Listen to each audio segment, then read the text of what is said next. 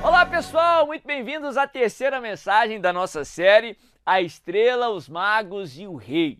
O título da mensagem de hoje é A Estrela de Belém. O texto que nós estamos usando nessa série está lá no Evangelho de Mateus, no capítulo 2, a partir do verso 1. A Bíblia diz assim: Depois que Jesus nasceu em Belém da Judéia, nos dias do rei Herodes, magos vindo do Oriente chegaram a Jerusalém e perguntaram: Onde está o recém-nascido, rei dos judeus? Vimos a sua estrela no Oriente e viemos adorá-lo.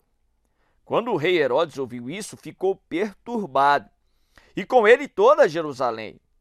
Tendo reunido todos os chefes dos sacerdotes do povo, os mestres da lei, perguntou-lhes onde deveria nascer o Cristo.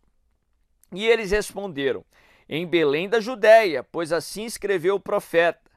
Mas tu, Belém da terra de Judá, de forma alguma és a menor em meio às principais cidades de Judá, pois de ti virá o líder que, como pastor, conduzirá Israel, o meu povo. Então Herodes chamou os magos secretamente e informou-se com eles a respeito do tempo exato em que a estrela tinha aparecido. Enviou-os a Belém e disse: vão informar-se com exatidão sobre o menino. Logo que o encontrarem, avisem-me, para que eu também vá adorá-lo. Depois de ouvirem o rei, eles seguiram o seu caminho e a estrela que tinham visto no Oriente foi adiante deles, até que finalmente parou sobre o lugar onde estava o menino. Quando tornaram a ver a estrela, encheram-se de júbilo. Ao entrarem na casa, viram o menino com Maria, sua mãe, e prostrando-se, o adoraram. Então abriram seus tesouros e lhe deram presentes: ouro, incenso e mirra. Tendo sido advertidos em sonho para que não voltarem a Herodes, retornaram à sua terra por outro caminho. Muito se tem sido debatido sobre o que era essa estrela, essa estrela do Natal, a estrela de Belém, que guiou os reis magos ali para onde Jesus estava. Muito se tem debatido sobre quem eram esses magos, esses sábios vindo do Oriente. Há muita especulação sobre qual era a origem desses magos. A gente sabe com certeza que não eram três, como muitas histórias afirmam por aí. Acham que tiram esse número aí dos presentes que foram dados a Jesus, mas a Bíblia não coloca em nenhum momento que eram somente três, só falam que era no plural, que eram magos vindo do Oriente. Alguns estudiosos afirmam que eles vieram ali da região aonde fica o atual Iêmen nos dias de hoje. Alguns dizem que eles vieram ali da região onde ficaria a Mesopotâmia, o Iraque nos dias de hoje. Muitos afirmam que eles vieram de regiões ainda mais longínquas ali de Israel. Alguns vieram até ali da região onde fica a Índia nos dias de hoje. Mas nós podemos afirmar com razão aqui no texto que apesar de não sabermos a origem, que aqueles magos não eram judeus, eram gentios. Não professavam a fé no Deus de Israel. Eles eram estudiosos e viram ali nos seus estudos que aquele sinal seria um presságio que o líder de Israel, o rei de Judá, tinha nascido. E vieram no intuito de prestar homenagens ali para aquele rei do estado de Israel. Não se sabe também o que era aquela estrela. Só se sabe que era um sinal nos céus que fora percebido por estudiosos. Não era tão claro e evidente assim nos céus, até o ponto que Herodes ficou surpreso que havia sinais nos céus. Os estudiosos ali de Herodes também não tinham percebido aquele sinal nos céus. Não era um sinal tão evidente assim, mas foi perceptível ali para aqueles estudiosos que vieram do Oriente. Não se sabe ali de fato o que era essa estrela. Alguns estudiosos nos dias de hoje falam que aquela estrela poderia ter sido um cometa. Outros afirmam que poderia ser uma supernova, Supernova é um fenômeno astronômico no qual é, se refere à morte de uma estrela e, e, essa morte da estrela faz com que ela emita uma luz assim fora do normal e, que pode ser percebido principalmente por estudiosos.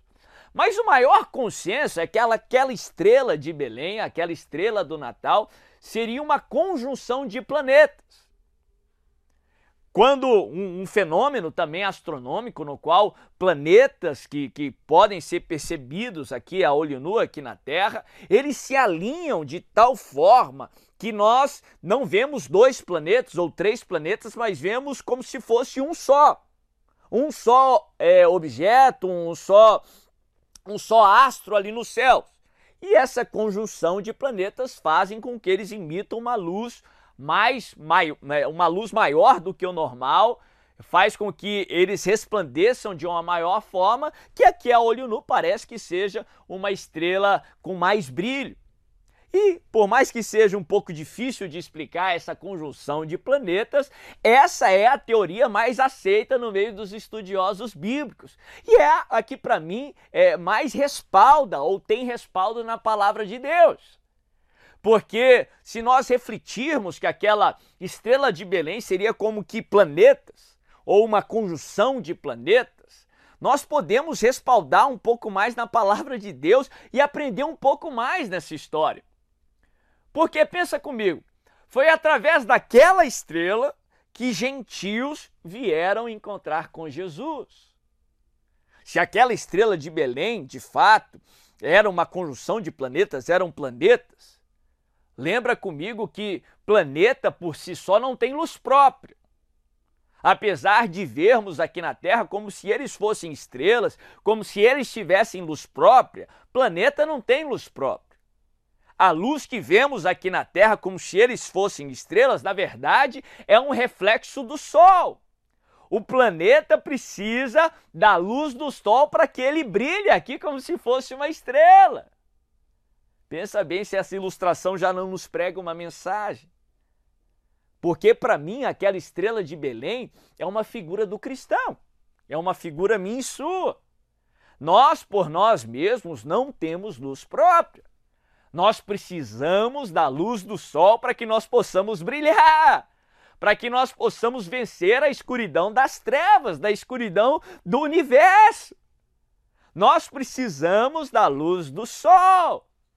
Interessante quanto mais um planeta ele se aproxima de uma estrela, por exemplo, aqui no nosso sistema solar, a estrela é o Sol. Quanto mais próximo o planeta do sistema solar está do Sol, mais ele vai brilhar. Por exemplo, Vênus, que é um, é um planeta aqui que nós muitas vezes vemos, percebemos ele pela manhã e muitos o chamam como a estrela d'alva, a estrela do amanhecer porque ele tem um brilho maior do que até o brilho da Terra e parece como uma estrela muito brilhante. Ele está mais próximo do Sol, mais brilho ele vai ter. Se você quer mais a luz de Deus na sua vida, se você quer mais a intervenção de Deus na sua vida, você precisa se aproximar do Sol, você precisa se aproximar de Deus, você precisa se aproximar de Jesus. Quanto mais próximo de Jesus você estiver, mais da sua luz, mais da sua glória, mais da sua intervenção você vai ter. Interessante que foi o brilho da estrela que levou gentios que não conheciam o Senhor até onde Jesus estava. É a ação de Deus na tua vida, é o brilho de Jesus na tua vida que vai atrair as pessoas para onde Jesus está. Interessante que é isso que o salmista nos ensina. Ele diz assim, ele orando ao Senhor, ele diz que o teu rosto, que a tua luz possa brilhar no meu rosto, para que as pessoas possam conhecer o teu caminho. É o agir de Deus na tua vida, é a glória do Senhor, é os milagres do Senhor, é a intervenção divina na tua vida que vai fazer com que o ímpio, que aqueles magos do Oriente venham se encontrar com Jesus. Para mim, esse brilho da estrela é como o bom perfume de Cristo que Paulo nos ensina lá em 2 Coríntios.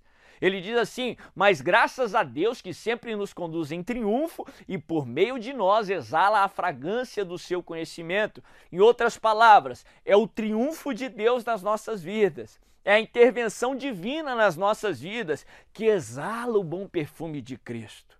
O bom perfume, o bom cheiro é o que atrai as pessoas até Cristo Jesus.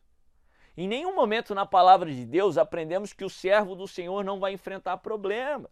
Pelo contrário, a Bíblia nos ensina que a chuva cai sobre justo e injusto. Todos nós vamos enfrentar dificuldades. A diferença é que nós, como servos do Senhor, contamos com o auxílio do Senhor, contamos com a proteção do Senhor, contamos com o Espírito Santo em nós e através de nós. E é o agir do Senhor nas nossas vidas que nos faz permanecer de pé apesar dos problemas, que nos faz ter vitória apesar das dificuldades, em meio às lutas. E é esse agir de Deus nas nossas vidas, e é essa vitória de Deus nas nossas vidas que vai atrair as pessoas ao Senhor, que vai exalar o bom perfume de Cristo, que vai brilhar a glória de Deus para que as pessoas conheçam a Jesus, para que as pessoas que estão distantes do Senhor venham à terra onde Jesus está e encontrem com o Senhor e cultuem ao Senhor e também se tornem servos do Senhor.